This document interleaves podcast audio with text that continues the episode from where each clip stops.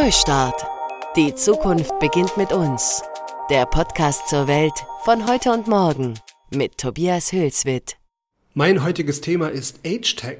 Manche nennen es auch Elder Tech oder Silver Tech. Gemeint sind Technologien, die uns im Alter begleiten, die unser Altern verändern, erleichtern, die gezielt für die Bedürfnisse älterer Menschen entwickelt werden. AgeTech, das kann eine smarte Pillendose sein, die unsere Großmutter daran erinnert, ihre Medikamente zu nehmen. Das kann eine Pflegekoordinations-App sein, die Familienmitglieder und Pflegedienst gemeinsam nutzen. Das können auch Sensoren sein, die in der Wohnung Bewegungsmuster registrieren und es beispielsweise melden, wenn die Person morgens nicht wie gewöhnlich aufsteht und sich ins Bad bewegt. Das können Roboter sein, die Tätigkeiten in der Pflege verrichten oder das kann ganz einfach ein Tablet sein, über das man Videocalls macht. So breit ist das Spektrum der Age-Tags. Um mehr über das Thema zu lernen, bin ich nach Chemnitz gefahren zu Frank Teek. Frank Teek hat hier gemeinsam mit Mario Geisler den Accelerator Q-Hub gegründet. Er ist Unternehmer und mehrfach Gründer und er sieht in AgeTech eine ganz große Zukunft und deshalb richtet er seit 2019 jährlich ein AgeTech Bootcamp hier in Chemnitz aus. Und mit ihm werde ich in der kommenden halben Stunde über AgeTech, über das Gründen und den Standort Chemnitz reden. Vielen Dank, dass ich heute bei Ihnen sein darf, Herr Teek. Ja, ich danke auch, dass wir miteinander reden. Heute machen wir das einmal alles ganz anders als in meinen anderen Interviews. Ich habe im Vorgespräch mit Ihnen, Herr Teek, gemerkt, dass Sie unheimlich viel zu erzählen haben und dass es am besten ist, wenn Sie einfach das erzählen, was Sie gerade umtreibt. Ich habe mir deshalb statt meiner sonst üblichen Liste von Fragen nur ein paar Stichwörter notiert und nur die erste und letzte Frage stehen auf meinem Blatt. Und dazwischen bewegen wir uns einfach dahin, wo das Gespräch uns hinführt. Einverstanden mit dem Prozedere? Ja, natürlich. Blatt finde ich schon mal gut. Also, ihr müsst euch vorstellen, da sitzt mit einem Laptop mir gegenüber und sagt, steht auf dem Blatt. Aber das ist äh, die Digital Digitalität. Na, man redet eigentlich noch in alten Wörtern und verwendet schon die neuen Technologien. Das ist gut so. Kein Blatt mitzubringen. Ja, das heißt, wir haben die schon komplett integriert. Ne? Ja. Genau. Erste Frage, Herr Tick. Warum haben Sie Ihren Accelerator denn gerade hier in Chemnitz gegründet und nicht etwa wie die meisten anderen in einer Metropole wie Berlin? Der Accelerator selber ist ja nur ein ganz, ganz kleines Teil, Baustein oder ein ganz, ganz kleines Puzzle von dem, was wir, was wir erreichen wollen. Den QHub selber, den haben wir gegründet vor zwei Jahren, ich und mein Partner äh, Mario Geisler, mit dem Ansatz, Startup-Kultur von der Wirtschaft aus zu initiieren. Also wir haben 15 Mitunternehmen, die das mit unterstützen, das Konzept. Und wir gehen einfach einen anderen Ansatz, wie es bisher gewöhnt ist, dass das staatlich organisiert ist, Gründertum und Startup-Denken aus der Uni heraus, weil wir der Meinung sind oder weil wir es auch in den Startup-Hotspots wie Silicon Valley in San Francisco oder Tel Aviv kennengelernt haben, dass das eine gute Startup-Kultur von Unternehmerbasis aus initiiert wird. So. Und das ist unser Ansinnen äh, mit dem QHub vor zwei Jahren gewesen, wo wir gestartet sind. Wir haben eigentlich so zwei Jahre versucht, ein Kernthema zu finden, was unsere Region stark macht. So, und da sind wir in, in künstliche Intelligenz, in Big Data, also diese neuen Themen äh, abgerutscht, haben wir festgestellt, dass unsere Stadt selber dort keine Stärke hat. Ja, so, und, und deswegen haben wir weiter gesucht, sind dann auch mit den größten Startup-Machern der Welt in Verbindung getreten und haben dann äh, festgestellt, dass wir eigentlich eine Stärke haben, die wir bisher als Schwäche empfunden haben, die Chemnitzer nämlich das Alter. Also das wird jeden Chemnitzer berührt das immer wieder, dass er sagt, ach, unsere Stadt, die wird immer älter, man sieht viele alte Menschen rumlaufen, keine Jungen mehr und so weiter. Chemnitz ist eine der ältesten Städte, also vom Altersdurchschnitt her Europas, glaube ich. Genau, richtig. Also Durchschnittsalter, ich glaube 48 oder 49. Äh, und wir waren mal sogar Europameister. Das hat sich geändert. Können wir froh sein, aber äh, wie gesagt, immer noch äh, sehr weit in, dem, in der Alters-, also demografischer äh, Statistik sehr, sehr weit oben. Und wie gesagt, das wird von den meisten Chemnitzer als Nachteil empfunden.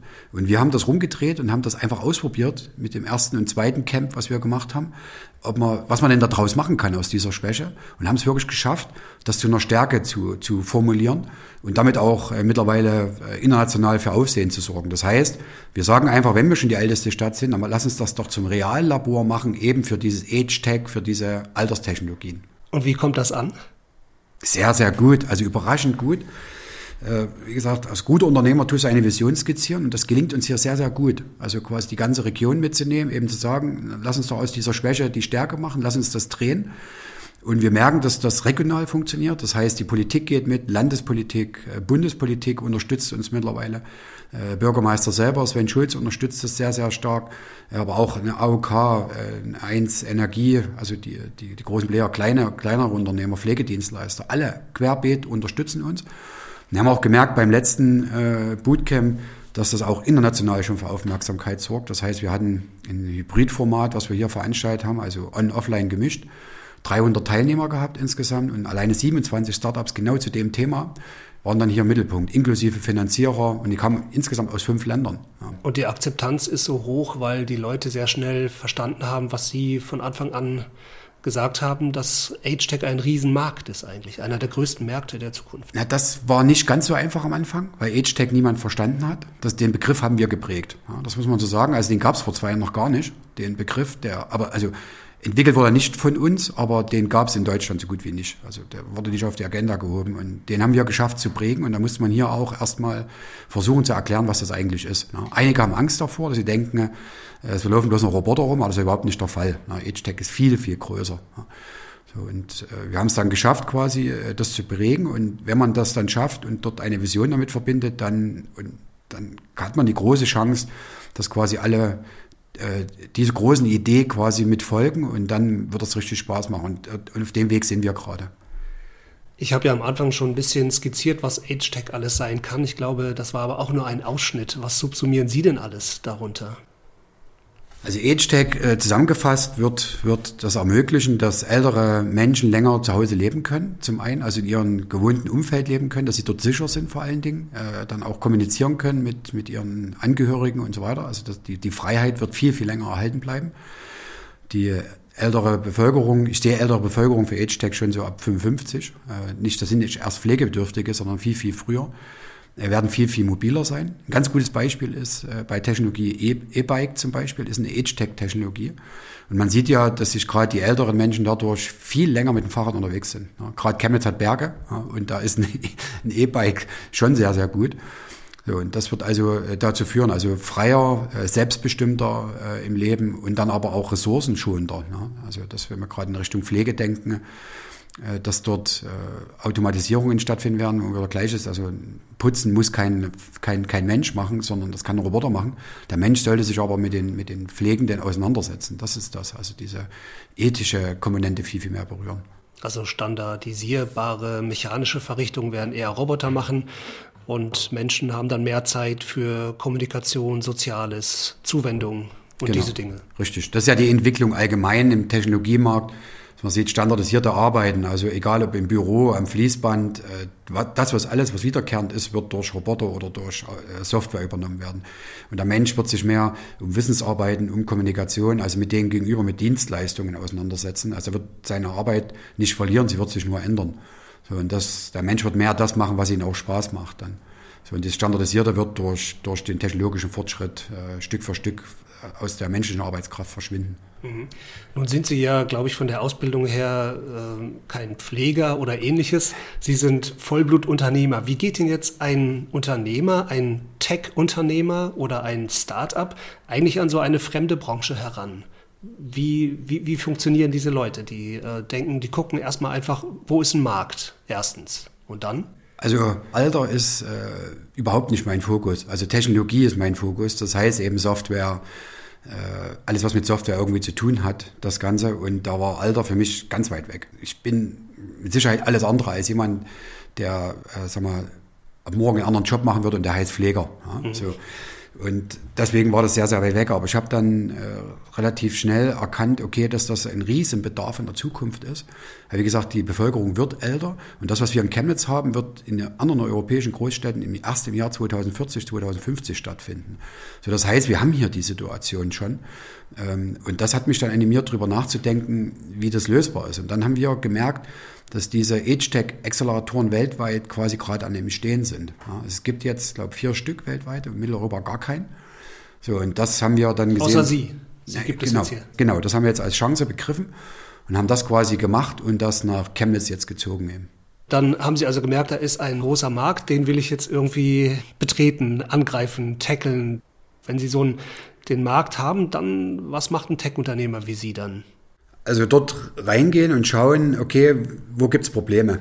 Also man sollte immer versuchen, vom Problem auszudenken und nicht von der Technologie. Das ist das Beste, was man machen kann, dass man eben nicht seine eigene, sein eigenes Produkt anguckt zum Beispiel und guckt, okay, wo gibt's Markt dafür, sondern genau andersrum.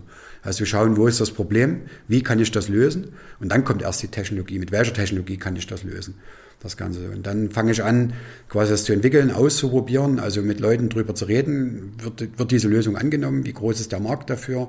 Und dann fange ich an, den ersten Prototypen zu bauen. Mit den Prototypen lerne ich wieder und baue dann quasi Stück für Stück, bis es zur Marktreife kommt. Das ist Startup-Denken. Und das wird auch immer mehr in Unternehmertum Einzug halten, weil es viel, viel schneller und viel, viel Ressourcen schon da geht, neue Produkte zu entwickeln. Und dies, wenn ich so die Produkte entwickelt, also immer wieder ausprobieren am Markt und am Markt quasi entwickle, dann entwickle ich auch ein Produkt, was der Markt braucht. Und am Markt entwickeln heißt erstmal, ich habe ein, ich habe ein tatsächliches Real-Life-Problem, das eine Lösung braucht, für die es noch keine gibt.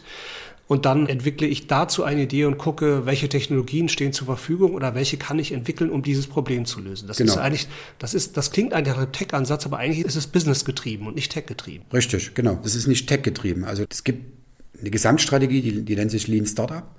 Also äh, genau das Business-Getriebene, wie ich eben zu äh, Produktentwicklungen komme, wie ich zur Marktreife komme und so weiter, sind mit, glaube ich, circa 50 Methodiken unterlegt, wie man, wie man da hinkommt. Aber wie man absolut ressourcenentschonend eben Produkte entwickeln kann, also vor allen Dingen neue Produkte. Und das, das ist auch Thema, was wir im QHub ja allgemein begleiten, dass wir genau diese Methodiken an die Unternehmerschaft in der Region ranbringen wollen damit die eben viel schneller zu neuen Produkten kommen, also diesen Strukturwandel vor allen Dingen auch viel, viel schneller äh, leisten können. Das, ist, das hat eben nichts mit klassischen Denken zu tun, sondern es geht viel, viel schneller. Also das heißt, der Gründer ist gut beraten, wenn er nicht mit einer fertigen Idee kommt und die einfach durchsetzen will und verkaufen will, sondern wenn er erst das Problem hat, dann die Lösung ja. findet, dann die entwickelt und dann auch flexibel ist und die immer wieder anpasst ja, im Laufe des Prozesses. Ja. Genau, es gibt da so einen, so einen Kreislauf, der nennt eben dass man erst baut, dann quasi austestet das Ganze, aus den Testen lernt und dann weiterbaut. Wieder baut, testet, lernt und so geht es aber im Kreis rum. Immer die drei Schritte. So, und äh, jemand, der nur eine Technologie im Kopf hat und, und die eben nicht anpasst an den Markt, der hat fast keine Chance heute. Also es gibt immer noch Ausnahmen sicherlich, aber hat kein, fast keine Chance, weil das kenne ich auch aus meiner eigenen Historie. Ich bin ja über 20 Jahre mittlerweile Unternehmer, dass ich auch schon Ideen hatte, die gerade in den ersten zehn Jahren, in denen ich verliebt war, so, und dann habe ich die entwickelt, entwickelt, entwickelt, an den Markt dran gebracht und habe gemerkt, mh, hm, läuft doch nicht so, wie ich mir das gewünscht habe. Und das kann, kann jeder Unternehmer unterstreichen, dass genau das so stattfindet. Was macht man dann als klassischer Unternehmer? Man zieht quasi unheimlich viele Ressourcen nach, also Marketing, Vertriebskraft, eigene Kraft, damit das Produkt irgendwie am Markt verkaufbar ist. Ja, und das ist aber falsch. So, und deswegen ist heute, man muss heute viel, viel schneller sein, weil der Markt viel, viel schneller geworden ist, muss man eben dieses Produkt Stück für Stück am Markt eben entwickeln. Kennen Sie ein Beispiel aus der jüngeren Zukunft, gerade im Bereich Age Tech? Das ist der Accelerator selber, den wir machen. Also genau das ist genau das Thema, dass wir das äh, erst die Skizze, ich glaube vor anderthalb Jahren angefangen haben auszuprobieren. Also wir haben, wir haben gemerkt, dass das ein Problem besteht. Also Chemnitz äh, quasi mit der alternden Bevölkerung, dass wir auch merken, dass der Markt ganz, ganz, ganz viele Probleme hat. Also fangen es mit Pflege an, mit Mobilität der Leute und so weiter. Das sind unzählig viele Probleme. So, und so haben wir dann angefangen, quasi den Markt zu befragen, also die, die Senioren selber, ob sie mit dabei wären, die Politik zu, zu befragen, haben angefangen, die erste Skizze zu machen dafür. Dann das erste Bootcamp gemacht, wo wir eben ausprobiert haben, sind die Senioren bereit, dort mitzumachen? Sind die Startups bereit, nach Chemnitz zu kommen? Also erst national von Deutschland äh, wie zieht die Politik mit und so weiter. So. Und das, äh, von daran haben wir immer weiter gelernt, bis das Konzept jetzt eben fertig geworden ist und jetzt losgeht, das Ganze.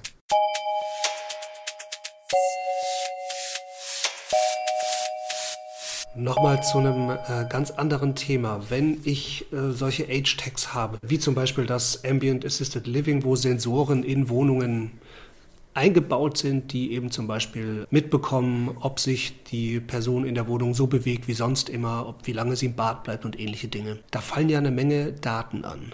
Mhm. Wo gehen die hin? Was macht man mit denen? Das ist sicherlich eine Frage, die Sie sich hier auch stellen. Ja, das Datenproblem, das muss quasi grundsätzlich äh, geklärt werden, weil auf der einen Seite äh, gibt der Mensch heute denen, die eigentlich wirklich helfen können, keine Daten. Ja, also man sieht, der, der, der Mensch selber will keine Daten des, dem Staat geben. Also alle schimpfen über das Corona-App rum, oder nicht alle, aber viele schimpfen darüber rum, dass da Daten gesammelt werden und so weiter, haben Angst davor. Da wird, dabei wird überhaupt nichts gesammelt dort, also die irgendwo ausgewertet werden, zentral. Andererseits gehen die gleichen Leute aber ins Facebook und in, in, in ja, sämtliche Social-Kanäle rein und tun sich dort komplett äh, transparent machen. Und, und das nutzt Facebook wieder genau zum Nachteil der Leute, dass sie die nämlich darüber anfangen zu manipulieren, weil die damit Geld verdienen, ganz einfach. So, und das sehe ich dort so ein absolutes Ungleichgewicht, äh, dass man dort, wo geholfen wird, wenn man gerade auch in staatliche Strukturen reingeht, Krankenkassen und so weiter, will ich keine Daten hingeben und dort, wo ich, wo mir wirklich auch der Gesellschaft geschadet wird, gebe ich die Daten hin. Und wo jemand absolut Geld verdient damit. Und deswegen ist das von, von meiner Seite aus noch eine ganz, ganz große Herausforderung. Was wäre Ihre Vision? Wie sollte das werden? Das Datenthema transparent zu gestalten. Also ich habe eine große Herausforderung, wenn ich jetzt die Social Medien sehe, dass dort bewusst, äh, sag mal, Stück für Stück der Mensch äh, in sich, in seiner eigenen Art und Weise manipuliert wird, damit die Konzerne Geld damit verdienen können. Ähm, das, das darf nicht stattfinden, sowas. Ne? Da hilft die Eingrenzung nicht, sondern es ist eine gesellschaftliche Sichtweise, die sich dort ändern muss. Also die, die, man muss versuchen, die Menschen auf die gleiche Sichtweise zu bekommen. Also viel früher anfangen in der Schule, damit aufzuklären, was Social Media wirklich ist ne, und was mit den Daten wirklich passiert. Also muss viel, viel mehr Aufklärung in der Frühphase passieren, damit man weiß, was mit den Daten passiert. Wenn ich das nicht weiß, dann lasse ich mich manipulieren. Ne, und dann gebe ich genau die Daten nicht dorthin, wo sie mir eigentlich helfen. Also es ist aus meiner Sicht eher eine Aufklärungssache, die, die dort viel, viel früher passieren muss. Wir gehen noch mal ein Stück zurück zu den Bootcamps. Sie haben jetzt zwei gemacht. Mhm. Was passiert da so? Das ist ganz einfach. Wir tun quasi äh, Startups, aber auch Unternehmer sind auch dabei. Also nicht bloß Startups, sondern Unternehmer, die Produkte haben. Die machen wir innerhalb von dieser Zeit fitter. Also tun die quasi massiv aufrüsten mit Wissen. Also wir stellen an den zwei Tagen, drei waren es diesmal, ganz viel Wissen zur Verfügung. Und ein Tag ist davon, dass wir die Ideen, die Prototypen oder auch schon Produkte direkt äh, direkt mit den Senioren äh, aus Chemnitz quasi ausprobieren. Also das ist gecoacht, das Ganze. Also ein Startup stellt seine Idee vor und die Senioren geben dann Tipps oder probieren das aus, das Ganze, und, tun das quasi wirklich äh, strukturiert, das Produkt bis in die Tiefe ausprobieren. Und das Feedback von den Startups oder von den Unternehmen ist riesen gewaltig groß. Also Was gab es da zum Beispiel für Entwicklungen, die ausprobiert worden sind? Wir hatten letztens eine Technologie gehabt, wo dieser Telefonroboter da vorgeschaltet wird, der eben Nummern rausfiltert. Also Nummern rausfiltert, das heißt äh, Betrugsnummern und so weiter, die rausgefiltert werden, damit eben diese, diese Betrugsmaschen aufhören können oder der Senior trotzdem ein Telefon hat.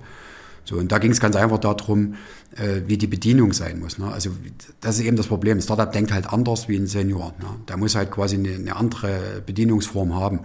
So, in dem, dem Fall war es dann lieber gewesen, doch ein Gerät zu haben, was, was Tasten hat, direkt davor, als wie, dass der in, in, in den Smartphone quasi irgendwas einzustellen hat. Ne? So, das hatten die mitgenommen, dass gerade bei Festnetztelefonie, die Senioren, die eben nur Festnetztelefonie haben, dass man dort nochmal zwischen Telefonleitung und äh, zwischen Telefon noch eine Art kleine Blackbox, die ein, zwei, drei Tasten drauf hat, dazwischen schalten kann, damit der Senior das noch unter Kontrolle hat und wirklich sieht, optisch sieht und damit was äh, anfangen kann.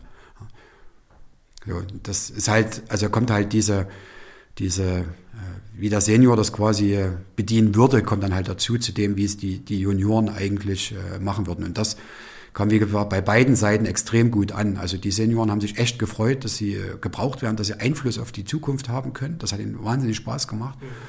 Und die Junioren, also die Startups, die waren total begeistert gewesen. Und jetzt haben wir es ja auch so, dass wir jetzt mittlerweile, ich glaube, die vierte oder fünfte Anfrage haben von Startups, die jetzt nach Chemnitz kommen wollen. Wir hatten letzte Woche Startup aus Tel Aviv hier in Chemnitz die jetzt vier Monate jetzt hierher kommen wollen. Ja, genau weil die den Markt äh, eben äh, erkunden wollen, weil die uns als Unterstützung nehmen. Und das passiert. Und da sind wir hier in Mitteleuropa absolut einmalig zurzeit. Und die jungen Gründer auf dem Bootcamp sind dann wahrscheinlich auch teilweise überrascht, weil sie auf Ideen kommen durch die Seniorinnen, die sie vorher gar nicht hatten. Ja, genau. Also das, das ist so. Wir hatten, gibt auch andere Fälle, wo direkt, glaube bei zwei Startups durch das Bootcamp äh, Senioren eingestellt wurden. Ja, also auch passiert. Äh, äh, Chemnitzer, also dass die quasi äh, dadurch gesagt haben, na, hast du keine Lust damit mitzuarbeiten. Das ist gerade hier im Ingenieursumfeld sehr interessant, dass wir ja viele, sehr, sehr viele Ingenieure in Chemnitz haben, technische und, und, und äh, die im Rentenalter sind, die würden aber gerne was tun, die sind auch absolut fit im Kopf, das muss man wirklich sagen.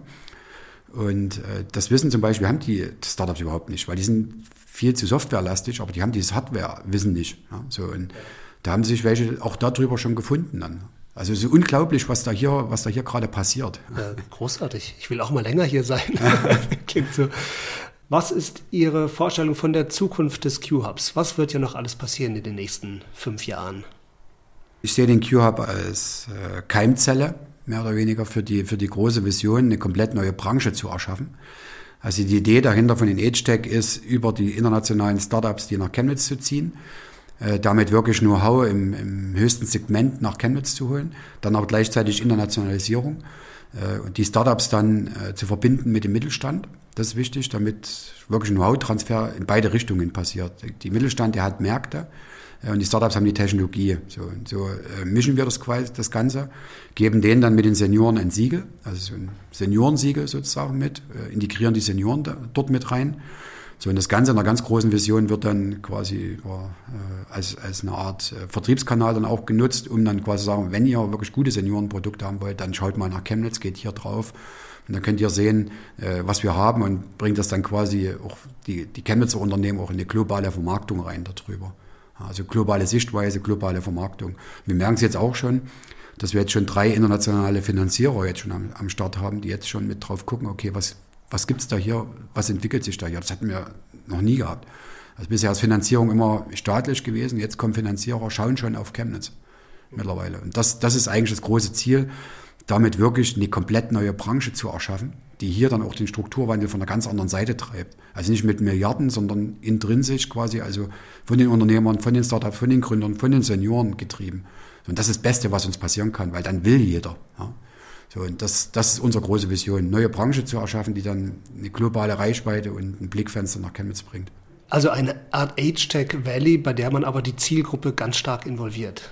Genau, richtig. Ja. Also noch größer wie Silicon Valley. Silicon Valley ist ja so, also, also größer, breiter, sagen wir mal so. Und Silicon Valley ist ja so, dass dort die Unternehmer, die Universitäten und die Gründer sehr eng miteinander zusammenarbeiten. Also die Unternehmer geben ganz viel zurück in, in die Gründerszene rein. Und hier wird das im, im Endkonsequenz noch viel größer sein. Ja, das heißt, eben die ganze Gesellschaft äh, gibt was zurück. Ne? Also die Senioren sind mit integriert, äh, die Bevölkerung ist integriert, die Unternehmer sind integriert, die Universitäten selber, die in dem Bereich forschen und die Gründer, also noch, noch, noch ein Stück größer. Von der Gesamtidee her, sicherlich nicht größer vom, vom Marktvolumen her, also zumindest nicht in den nächsten zwei Jahren, vielleicht in fünf, sind wir dann größer wie Silicon Valley. Aber der Begriff Age Tech Valley umschreibt das sehr, sehr gut und der kann von der, von der, von der Idee her noch größer werden. Wenn wir das letzte Bootcamp gesehen haben, das war ja im November, Anfang November, war das in, ich glaube, zwölf äh, nationalen Medien vertreten. Ne? Also von der Süddeutschen Zeit, Fokus, äh, in der Welt, das war überall, war, stand das drin. Ne? Und da stand Age Tech Valley Chemnitz stand da drüber, als Überschrift. Und ich dachte gerade, ich hätte es erfunden. Nee, nee, nee, nee. Das, das war eine Erfindung von uns. Letzte Frage. Glückwunsch, Herr Teek. Das ist jetzt die feste Frage, oder? Die festgeschrieben. Und die begann mit erstmal Glückwunsch. Das Magazin Business Punk hat sie jüngst unter die 100 kreativsten und innovativsten Köpfe Deutschlands gewählt. Eigentlich erübrigt sich die Frage, aber warum? Was ist da in Ihnen drin, was Sie so kreativ macht? Mittlerweile eine andere Motivation. Also mir geht es um Veränderung, weil ich das kennengelernt habe, wie gesagt, wie es in anderen Regionen dieser Welt ist und weil ich dieses große, diesen großen Unterschied zu unserer Region sehe. Ähm, und das treibt mich an, also diese Veränderung, diese Veränderung positiv zu gestalten und aktiv voranzutreiben. Und das ist das, was mich antreibt. Also mir geht es nicht darum, äh, äh, eine Firma zu aufzubauen, die ich schon habe, die auf, was ich, 1000 Mitarbeiter kommt und einen Haufen Geld abwirft, sondern mir geht es wirklich um Veränderung. Äh, Veränderung in der Gesellschaft, in der Wirtschaft voranzutreiben. Vielen Dank, Herr Teeg, dass ich heute hier sein durfte. Ja, sehr gern. Sie hörten Neustart. Die Zukunft beginnt mit uns. Der Podcast zur Welt von heute und morgen. Dieser Podcast wird gefördert von der Kampagne So geht Sächsisch des Freistaates Sachsen. Mein Name ist Tobias Hülswit. Ich bedanke mich fürs Zuhören, sage Tschüss und wir hören uns in der Zukunft.